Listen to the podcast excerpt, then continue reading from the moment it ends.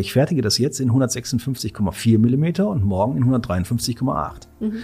Und ich kann das nicht mehr sehen. Ich kann nicht sehen, dass das ein Millimeter mehr ist. Mhm. ist auf keinen Fall zu erkennen. Und deswegen brauche ich Systeme, die mich dabei unterstützen, das richtige Teil zu finden.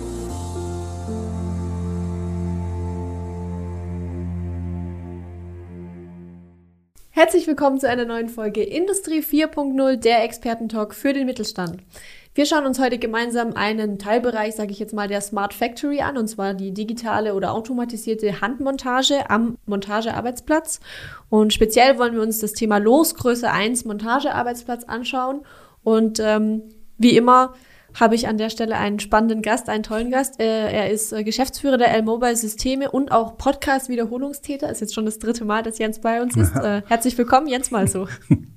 Danke sehr, dass du äh, mich empfängst. Wie immer an der Stelle nochmal kurz der Hinweis, auch die Folge gibt's wieder als Podcast bei Spotify, iTunes und Co. zu hören. Also nutzt auch gerne diese Kanäle und hört da mal rein. Jens, bevor wir loslegen, ich habe schon gesagt, du warst schon ein paar Mal bei uns, aber ähm, erzähl uns doch trotzdem nochmal, wer bist du, was machst du eigentlich genau den ganzen Tag? Ja, also Jens Malso, ich bin äh, tatsächlich als äh, Programmierer auf die Welt gekommen, äh, habe in den 90er Jahren geübt zu programmieren, hat ganz gut funktioniert. Mhm. Und habe dann äh, 2001 zusammen mit dem Günter Löchner die L-Mobile begonnen. Und heute bin ich ähm, eine Kombination aus Vordenker, Projektleiter für komplexe Projekte und äh, meine Aufgabe ist eigentlich, äh, Dinge zu konzipieren. Also typischerweise komplexe Dinge im Bereich Logistik, Maschinendaten, Fertigung, BDE. Mhm.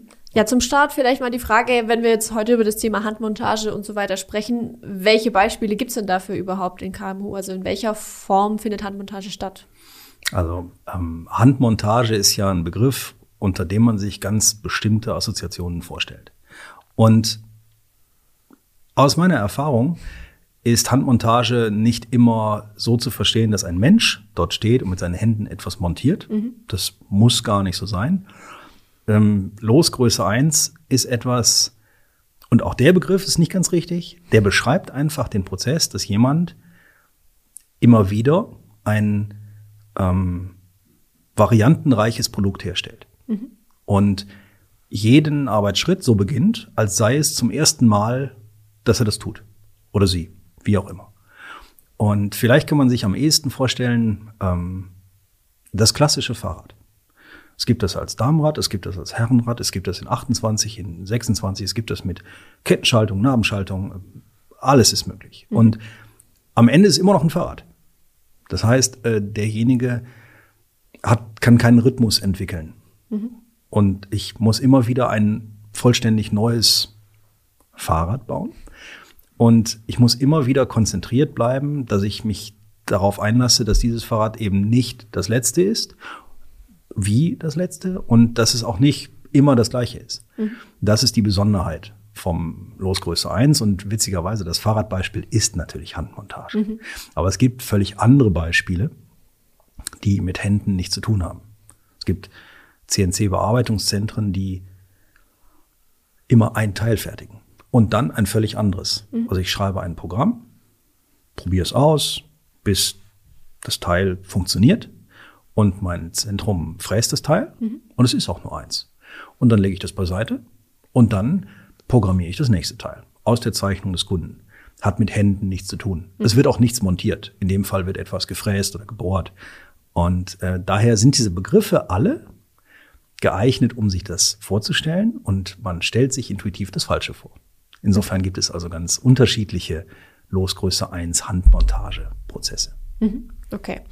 Jetzt hast du gerade schon erklärt, so ein bisschen, was Losgröße 1 eigentlich ist. Ähm, können wir vielleicht noch mal kurz darüber sprechen, was bringt mir denn Losgröße 1 oder warum, also, oder was bedeutet Losgröße 1 in meiner Fertigung tatsächlich dann am Ende? Es gibt viele mittelständische Betriebe, die eben keine Serien herstellen können, mhm. weil die Produkte ähm, anwendungsspezifisch sind. Also das höchste Gut sind zum Beispiel Zeichnungsteile.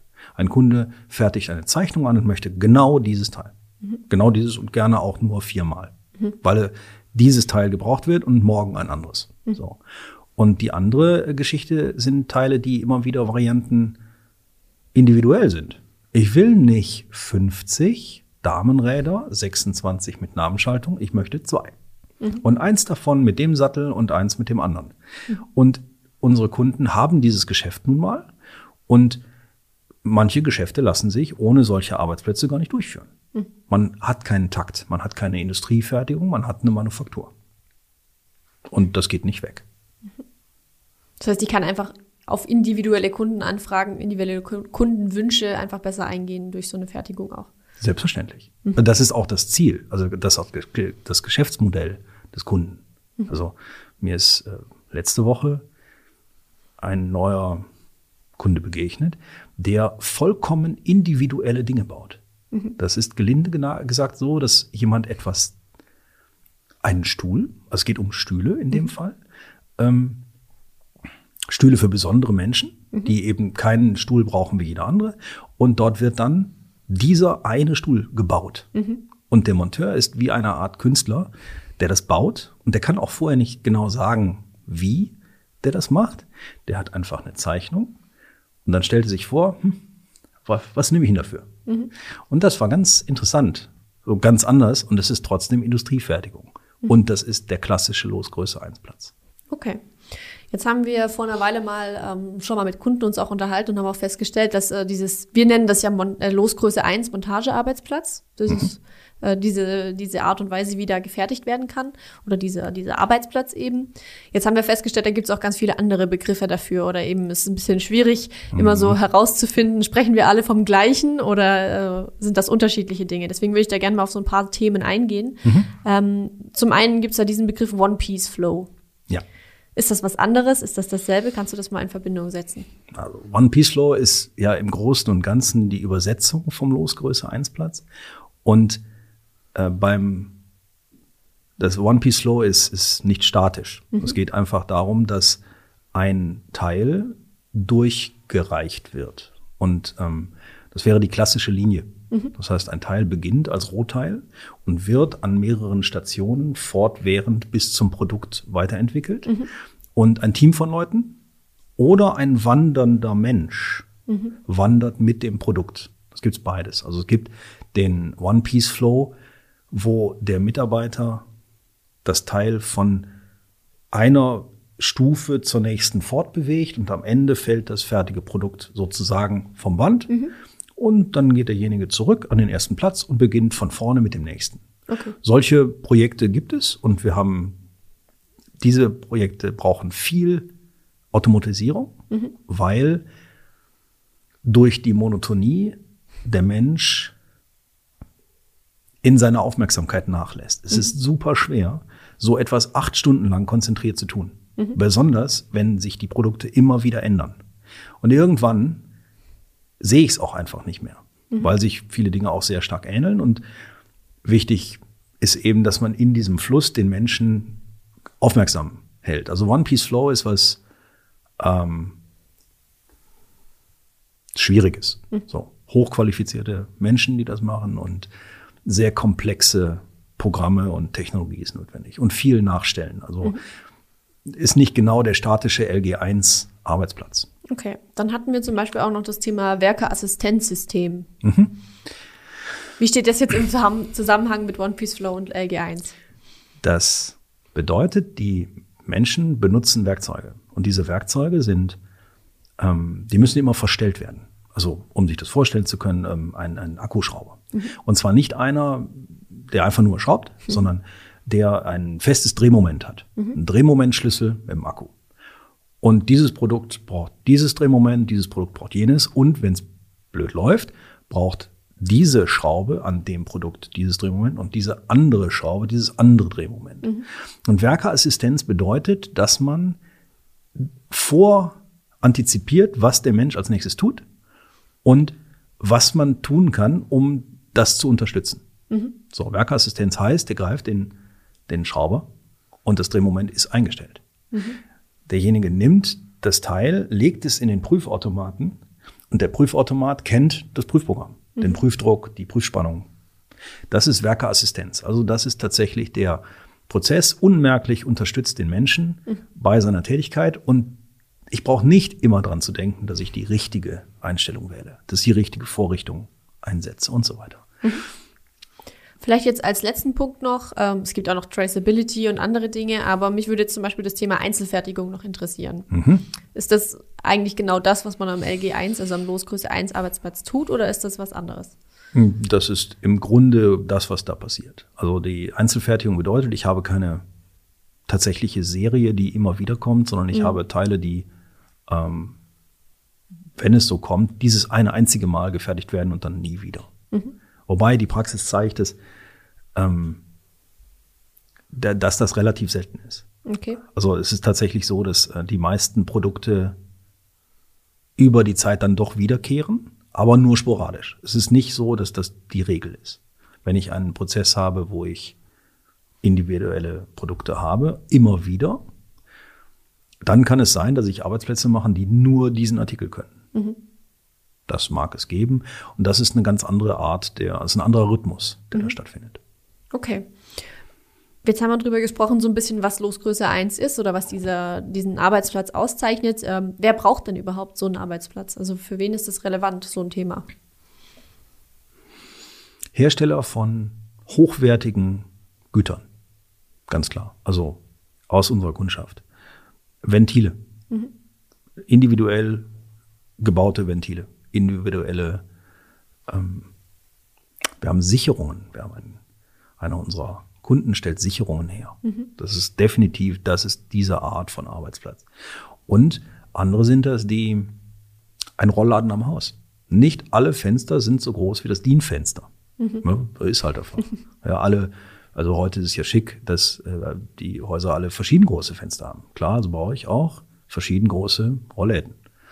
Ähm, solche Produkte sind es. Das ist schon immer dasselbe Produkt, aber äh, ich fertige das jetzt in 156,4 Millimeter und morgen in 153,8.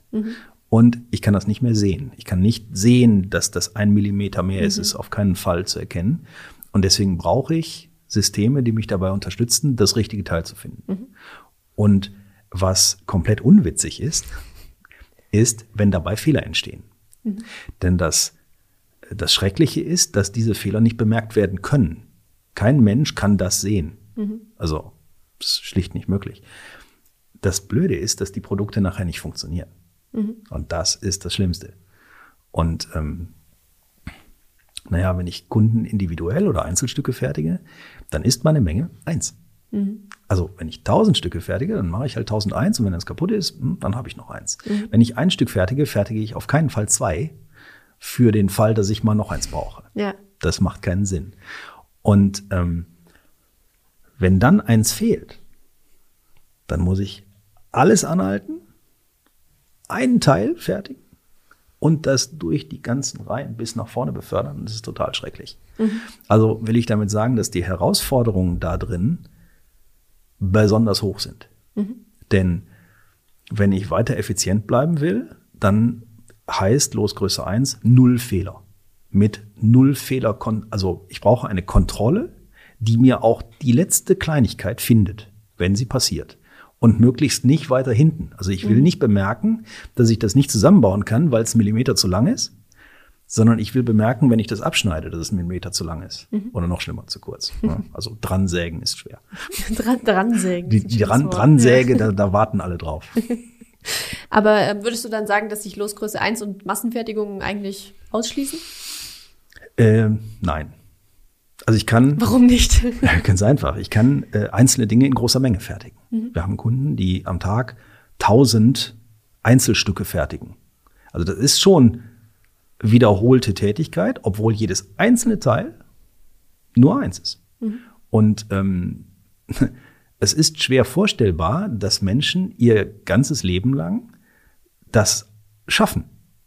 Dass sie immer wieder, jeden Tag, relativ im Grunde ohne Fehler, immer etwas Neues bauen. Und äh, das ist Massenfertigung. Wenn man in so einem Versand ist, das ist nicht, dass dort wie im Spalier ganze Paletten stehen, sondern da stehen kleine Päckchen, große Päckchen, mittelgroße Päckchen, alles Mögliche. Und äh, das ist definitiv Massenfertigung. Und keins davon kommt zweimal. Sehr spannend eigentlich. Okay. Du hast jetzt gerade schon so ein paar Herausforderungen angesprochen, bei denen mir so ein Losgröße 1 Arbeitsplatz helfen könnte. Mhm. Könntest du da einfach einmal nochmal aus einem Beispiel, das du erlebt hast, äh, berichten, wie man den quasi oder wie der einen bei seinen Herausforderungen optimal unterstützt? Mhm. Das erste ist, der Auftrag kommt zu mir und ich musste den identifizieren. Mhm. So, jetzt könnte man natürlich sagen, na gut, dann scanne ich eben das Auftragspapier. Ich nehme die Laufkarte. das schüttelst dich erstmal. Genau, ja. Ich nehme die Laufkarte, scanne den Barcode ab, an meinem Bildschirm wird angezeigt, aha, das ist dieser Auftrag und äh, was machen wir denn heute? Mhm. So, man könnte sich aber auch vorstellen, dass ich einfach das Rollband fährt den, den Werkzeugträger auf meinen Platz und alles ist schon da. Auf meinem Pickbarlight sehe ich die vier Teile, die zu diesem Teil passen. Mhm. Mich interessiert keine Auftragsnummer. Das ist mir völlig egal. Und genau genommen interessiert auch nicht, wie lange ich daran arbeite. Es gibt sowieso keine geplante, kein, kein Takt. Mhm. Es ist keiner da, woher auch, denn es ist ja nur dieses eine Teil. Was weiß ich denn, wie lange das dauert? Mhm. Ähm, also der Auftrag landet auf meinem Platz und natürlich wird der Auftrag gestartet, damit ich weiß, dass er hier ist. Mhm. Dann sehe ich meine Teile in dem Moment, wo ich die aus dem Big Light aus den Fächern greife, baue ich das zusammen. Wenn es gut läuft, läuft oder, oder steht auf meinem Bildschirm eine Zeichnung. Mhm. Wenn es ganz gut läuft, vielleicht sogar ein Montagefilm. Mhm. Wer weiß. Und dann reiche ich den Auftrag zum nächsten Platz. Entweder gehe ich mit mhm. oder ich reiche das zu, zum, zum, zum nächsten, nächsten, Menschen. Mhm. Und ein neuer kommt und alles top, beginnt von vorne. Und ähm, das mit einem Maximum an also wir vermeiden Reibung, mhm. dass der Mensch Handgriffe tun muss, der, äh, die, die eigentlich gar nicht zum Produkt gehören, sondern die dazu gehören, den Rahmen zu schaffen. Und natürlich will ich, wenn die, wenn meine Greifkästen leer gehen, dass neue Teile kommen. Mhm. Und zwar magisch. Also ich will nicht angezeigt kriegen, ja, sind keine Muttern mehr und jetzt muss ich los und die holen. Mhm. Das, es wäre viel cooler, wenn diese Teile nachfließen. Mhm. Und zwar ohne, dass ich das aktiv tun muss.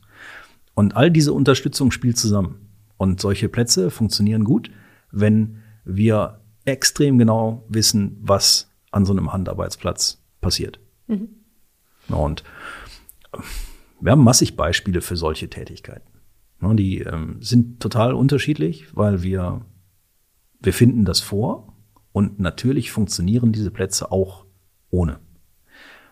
Aber die Menschen müssen unheimlich viele Tätigkeiten rund um ihre eigentliche Haupttätigkeit ausführen, damit das möglich wird. Die mhm. müssen Material holen, die müssen das Werkzeug einstellen, die müssen das Prüfprogramm wählen und weiß der Schinder was noch. Und das gehört alles gar nicht zum Wertschöpfungsprozess. Mhm. Und mit der Zeit, die man sich sparen kann. Yes. Und die Leute, die da arbeiten, sind zum großen Teil sehr hoch qualifiziert. Also das ist schwer, das zu tun. Mhm. So und ähm, diese Menschen dazu zu ähm, nötigen, das Rahmenwerk zu tun, ist total ist blöd. Unnötig. Ist einfach unnötig, ist nicht produktiv. Mhm. Und das ist schade. Und wir können es schaffen, dass die nur ihre Tätigkeit tun. Und das ist quasi der Losgröße 1 Arbeitsplatz in seiner Zielsetzung. Form. Ja, in seiner mhm. Form. Wenn er denn mal so geschaffen wurde, mhm. man hat das einmal hingebracht, dann kann ich das auch jedem beibringen. Ja, weil die, äh, Maschine, mhm. also die, das Umfeld unterstützt den Menschen so stark, ähm, dass ich auch viele Dinge gar nicht mehr wirklich wissen muss, sondern ich bekomme die schon in meine Hand gelegt. Mhm. Das ist das Ziel. Okay. Was brauche ich denn? Du hast jetzt gerade schon sowas wie Pick by Light mal fallen lassen. Ähm, was, sag ich mal, brauche ich Minimum in meiner Fabrik oder in meinem, ähm, in meinem Umfeld für den Losgröße 1 Arbeitsplatz, damit das sinnhaft funktionieren kann und bis zu welcher Stufe kann ich den ausbauen? Im Minimum brauche ich die Identifikation des Auftrags und damit des Teils. Mhm. Das ist das absolute Minimum. Dann ähm, zeige ich eine Handvoll von Informationen, die ich zu dem Auftrag brauche. Und das ist sozusagen die unterste, die, die, die Baseline. Mhm. So. Und von da an kann ich den Prozess luxuriöser machen. luxuriöser heißt produktiver und heißt konzentrierter auf die Tätigkeit. Und dazu gehören alle Technologien, die uns zur Verfügung stehen. Also automatischer Transport, Rollenbahn, ein Fördermittel, was auch immer. Fließband, was auch immer. Mhm. Äh, Pick by Light, sicherlich äh, am, am, am Einzelarbeitsplatz eine gute Sache. Äh, ein bisschen Maschinendatenerfassung, also im, nicht so sehr im Sinne der Erfassung, sondern im Sinne der Voreinrichtung für dieses Produkt. Also Prüfprogramme. Ähm, welche Vorrichtung muss ich nehmen? Wenn ich die in das Gerät fördern kann, umso besser. Ähm, Etikettendruck. Ähm, Seriennummernerfassung. Ich nehme aus meinem Behälter eine SIM-Karte und lege die ein. Und welche E-Mail hat die? Ich weiß es nicht. Kann ich die abtippen? Ungern. Wie kann ich es schaffen, dass ich diesen Prozess automatisiere? Ich baue die E-Mail, die SIM-Karte in mein Produkt ein und reiche es weiter. Und ich will aber wissen, welche Seriennummer von meinem Teil mit welcher SIM-Karte verheiratet wurde. Und zwar ohne, dass das einer eintippt. Wie geht das? Wie schiebe ich den weiter und prüfe, ob die funktioniert? Und so weiter. Das wären alles Dinge, die man automatisieren kann und die Technologie dafür ist sehr vielfältig. Transponder spielen eine Rolle. Na, Transponder haben den riesen Vorteil, dass sie wirklich identifiziert sind und ich brauche die nicht bedienen. Ich brauche, ich kann meine Hände für meinen Prozess verwenden und ich brauche nichts tippen, drücken, scannen, weiß der Henker was. Und äh, was wir ja wollen, ist, dass wir all diese Friktion von dem Arbeitsprozess entfernen. So und das geht bis, bis hin zu sehr edifioisierten Plätzen, wo der Mitarbeiter dennoch kein Gerät anfasst. Im besten Falle wird nur, steht nur das Produkt im Mittelpunkt. Sowas. Spielen denn da zum Beispiel auch ähm, Displays eine Rolle? Also sprich, dass er irgendwie, also ich stelle mir das jetzt vor, der Auftrag kommt an bei der Person, also ist zum Beispiel in einem KLT drin, in so einer, in so einer Kiste, ähm, die wird automatisch erkannt, zum Beispiel über einen RFID-Tag oder was auch immer an der Kiste verbaut ist. Der Auftrag wird erkannt und auf einem Display erscheint quasi der Auftrag mit allen relevanten Informationen, die ich zum Erstellen dieses Produkts dann brauche. Exakt. Okay. So, also um mal ein anderes Beispiel zu. Ähm, individuelle Schalter. Ich gehe in einen Aufzug im Sheraton. Der Aufzug ist natürlich von Thyssen. Ja. Und die Knöpfe sind dreieckig, warum auch immer. Und ich gehe in denselben Aufzug, der aber auch in die fünfte Etage führt, und da sind die Knöpfe rund. Und das ist ein eigenes komplexes Thema, wie man diese Paneele baut. Und die sind alle individuell. Auf der Rollenbahn fahren diese Kisten, diese KLTs im Kreis und ich und um den Kreis herum sitzen Menschen. Die Kiste kommt und wenn an meinem Arbeitsplatz in meinen Fächern Teile liegen, die zu dem Auftrag passen, hält der neben mir an. Wenn ich also sehe, da steht einer, dann hält er da an für, sagen wir mal, 20, 15 Sekunden. Und wenn ich will, nehme ich den, ziehe den rein, mach mein Ding und dann fährt er weiter. Wenn ich gerade was mache oder ich stelle fest, ähm, Ich kann gerade nicht. ja, ich möchte gerne eine rauchen gehen und das ist mir jetzt zu lang, dann lasse ich den und dann fährt er weiter im Kreis. Und dann kommt er irgendwann wieder bei mir Und dann vorbei. kommt er irgendwann wieder und sagt, ah, den kenne ich. Und dann geht's weiter.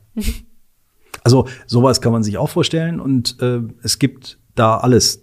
Man, also einen Losgröße 1 Arbeitsplatz zu erkennen, wenn man davor steht, ist gar nicht so leicht, weil die tatsächlich sehr inhomogen sind. Es gibt alles. Okay. Jetzt hatten wir gerade schon das Thema, ich habe gerade von den RFID-Tags gesprochen und irgendwie automatisiert. Ähm, ich würde gerne noch mal von dir wissen, äh, funktioniert so ein, oder wie wichtig, sag ich mal, ist die Auto-ID-Technologie bei so einem Losgröße 1 Arbeitsplatz? Die ist grundlegend. Es geht tatsächlich immer darum, dieses eine Unikat zu erkennen. Und äh, wir verheiraten Transponder mit erstmal Aufträgen und nachher auch möglicherweise Teilen. Und diese Auto-ID-Technologie ist grundlegend. Also Transponder sind hier tatsächlich mal etwas fast Unersetzliches, weil es an im Grunde jedem Losgröße 1 Arbeitsplatz kommt ein Transponder vor. In der einen oder anderen Form. Das ist so. Und ähm, wir haben auch, wir haben Arbeitsplätze designt, wo der Auftrag verschwindet aus dem Fokus. Den gibt's gar nicht mehr.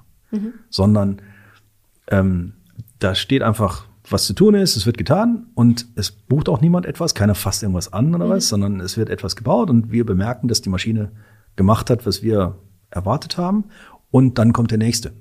Und ähm, der, das Wort Auftrag kommt in dem Prozess gar nicht mehr vor, als Beispiel. Das ist ganz überraschend. Deswegen sage ich, man, man kann da vorstellen und sagen, ja, könnte sein. Okay. Jetzt gibt's ja aber in deutschen KMUs auch immer wieder das Thema, dass eben noch nicht viel digitalisiert wurde, gerade wenn man in Richtung Fertigung guckt oder so, dass da noch äh, alles, sag ich mal, in den Kinderschuhen steckt.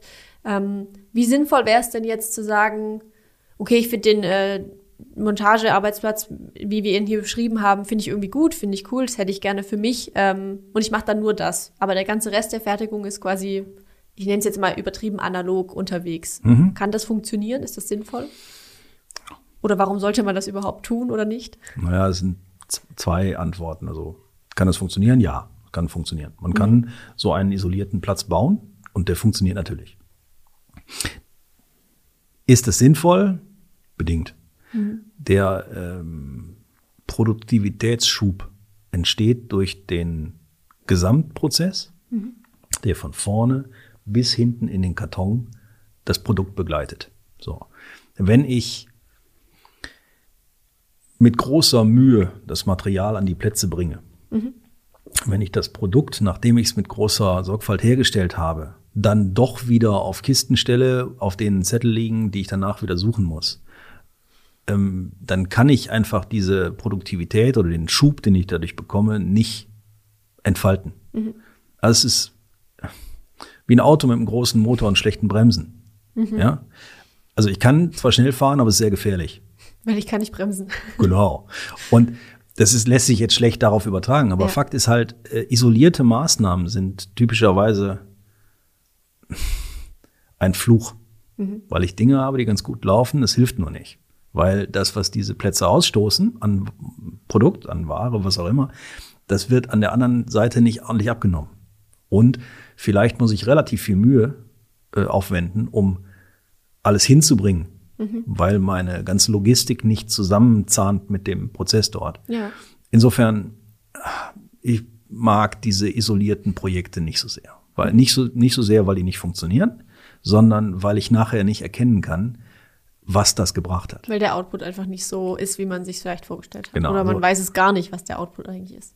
Ja, gut, du kannst das schon sehen, das ist Ja. nicht so schlimm, nur ähm, ich wünsche mir, wenn ich eine Smart Factory vor Augen habe, dann möchte ich gerne, dass die den Produktdurchlauf ganz kann. Und dass die nicht an einer Stelle total schnell ist und an der anderen total langsam.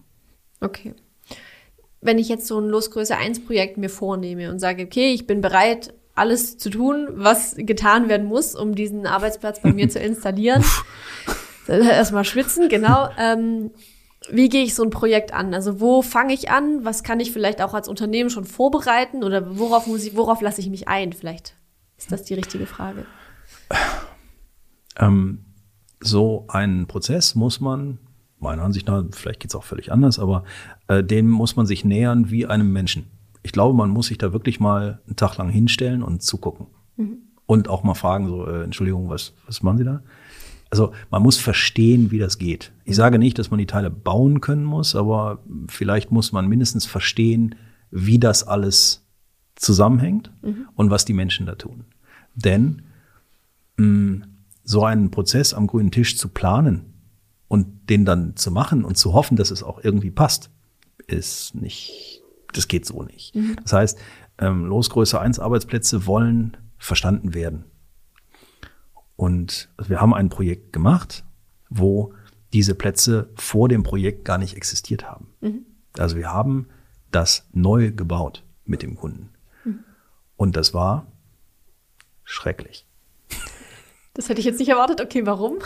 Weil niemand wusste, wie es geht. Auch nicht die Leute, die es gemacht haben. okay. Und das war total schlimm. Das heißt, wir haben gemeinsam gelernt, wie dieser Arbeitsplatz funktioniert. Und das war äh, am Ende natürlich gut, aber es hat unendlich lang gedauert. Also wir mussten unheimlich viele winzige Lösungen finden für Dinge, wo wir gesagt haben, ach so, ja, ja, das ist ja leicht. Und dann haben wir festgestellt, nichts ist leicht.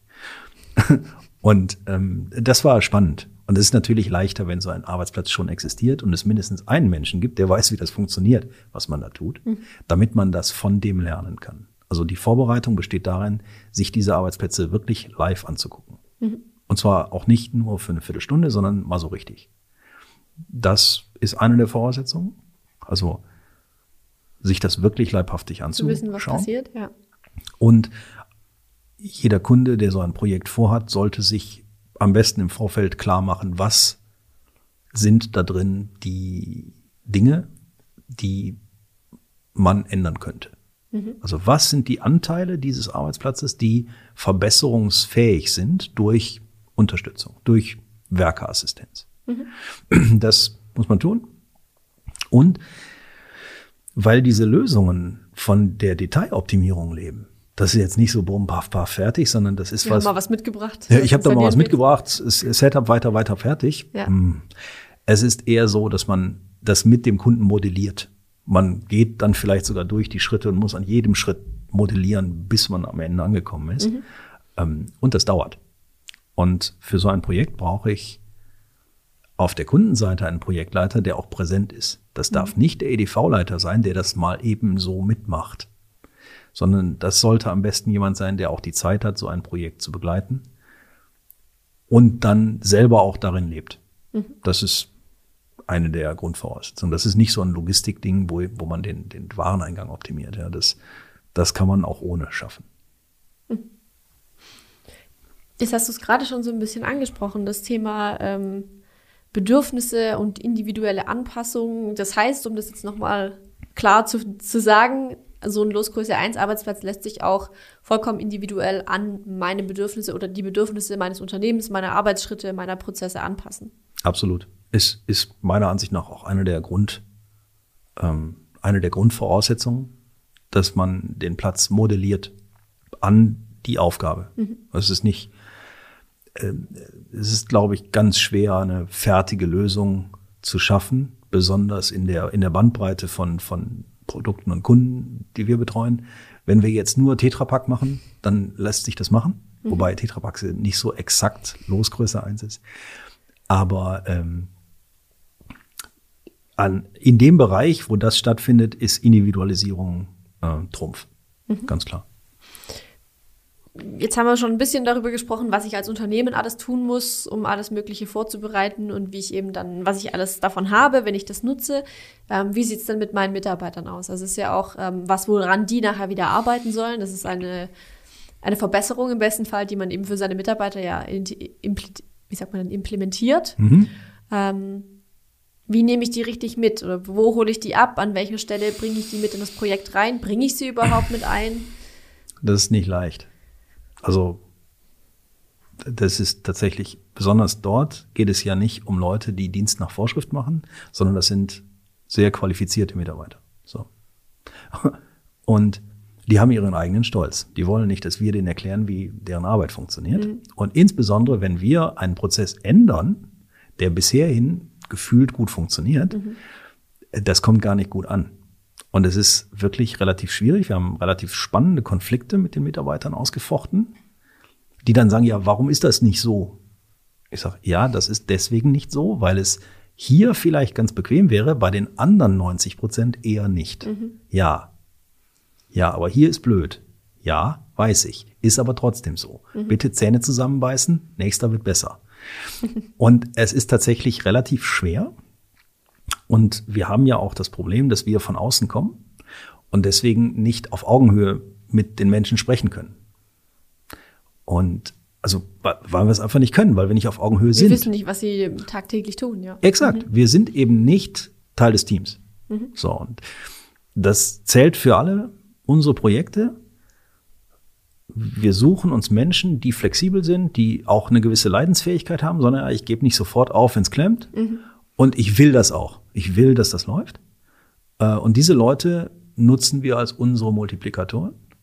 So Key-User sozusagen? Ja, Oder aber eben auch wirkliche Mentoren, die mhm. wirklich hingehen und sagen, ja, ja, jetzt ruhig Blut, ich, komm mal, wir machen das mal.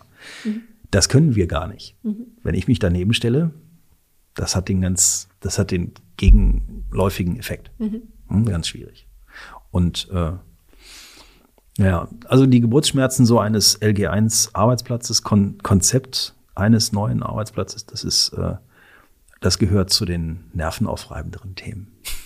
Aber das heißt im Prinzip, ich suche mir, wie du gerade gesagt hast, um es nochmal zusammenzufassen, die Leute, die Lust auf so ein Projekt haben, die dabei sein wollen, die ihr Herzblut da reingeben und das sind dann nachher auch die aus meiner Mannschaft heraus quasi, die dann äh, Die das, das- auch wieder weitertragen sozusagen. die das zu den anderen hintragen. Denn ich habe in so einer Belegschaft immer Menschen, die schneller sind und Menschen, die langsamer sind. Und man muss sie alle mitnehmen. Und äh, das dauert verschieden lang. Und jeder möchte in seiner Arbeit ja kompetent sein. Also jeder will ja gute Arbeit machen. Und äh, dahin muss man sie bringen. Und das ist aber für uns nur schwer möglich. Das halt Das- auch die Herausforderung. Ganz klar. Das hat also auch ein bisschen, so ein EDV-Projekt hat immer auch einen Aspekt der, der menschlichen Beziehung. Ganz klar. Zum Abschluss würde mich jetzt nochmal interessieren, um, wenn wir jetzt alles, was wir gerade besprochen haben, nochmal so ein bisschen zusammenfassen wollen. ähm, was sind denn für dich so die drei wichtigsten oder größten Nutzen von so einem LG1? Vielleicht fürs Unternehmen, aber eben auch für die, die es nachher benutzen. Der größte Nutzen ist, dass der LG1-Arbeitsplatz sich plötzlich verhält, sich planbar verhält.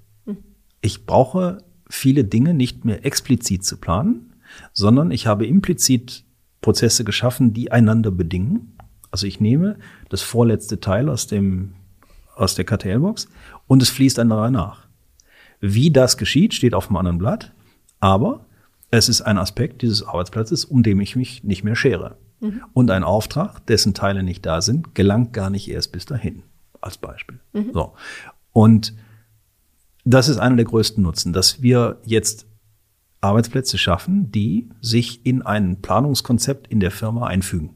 Die sind plötzlich ähm, beherrschbar, Nachvollziehbar, ja. genau, weil sie nur noch relativ wenige Parameter haben, an denen ich die planen kann.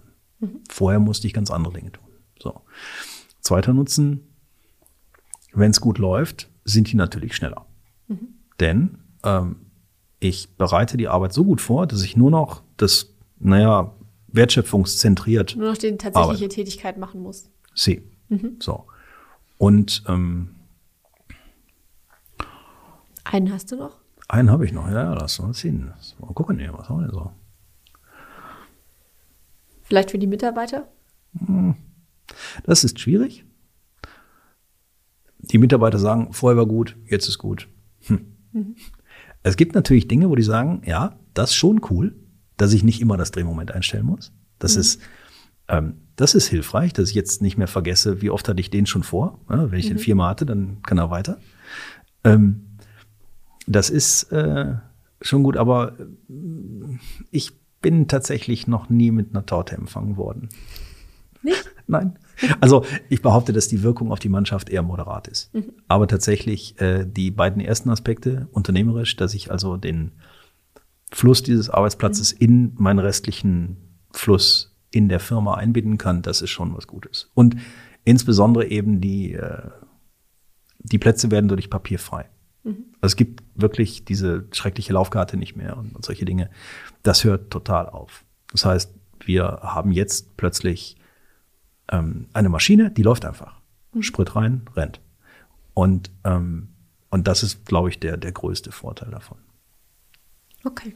Dann lassen wir das so stehen. Vielen Dank für deine Zeit, Jens, für die Einblicke ins Losgröße 1, Traceability, One Piece Flow und was man da alles, äh, wie man das alles nennen kann. Äh, vielen Dank auch für die Einordnung, für die Zeit, wie gesagt. Und äh, wir hoffen, dass ihr da draußen auch wieder einiges aus der Folge mitnehmen konntet. Ähm, wenn ihr noch Fragen habt an den Jens, dann äh, stellt uns die gerne in den Kommentaren. Ansonsten gebt uns auch gerne einen Daumen nach oben bei YouTube für die Folge. Und äh, wenn ihr noch Fragen oder Themenwünsche habt, vor allem für neue Themen, für neue Folgen, dann schreibt uns das auch gerne unten rein.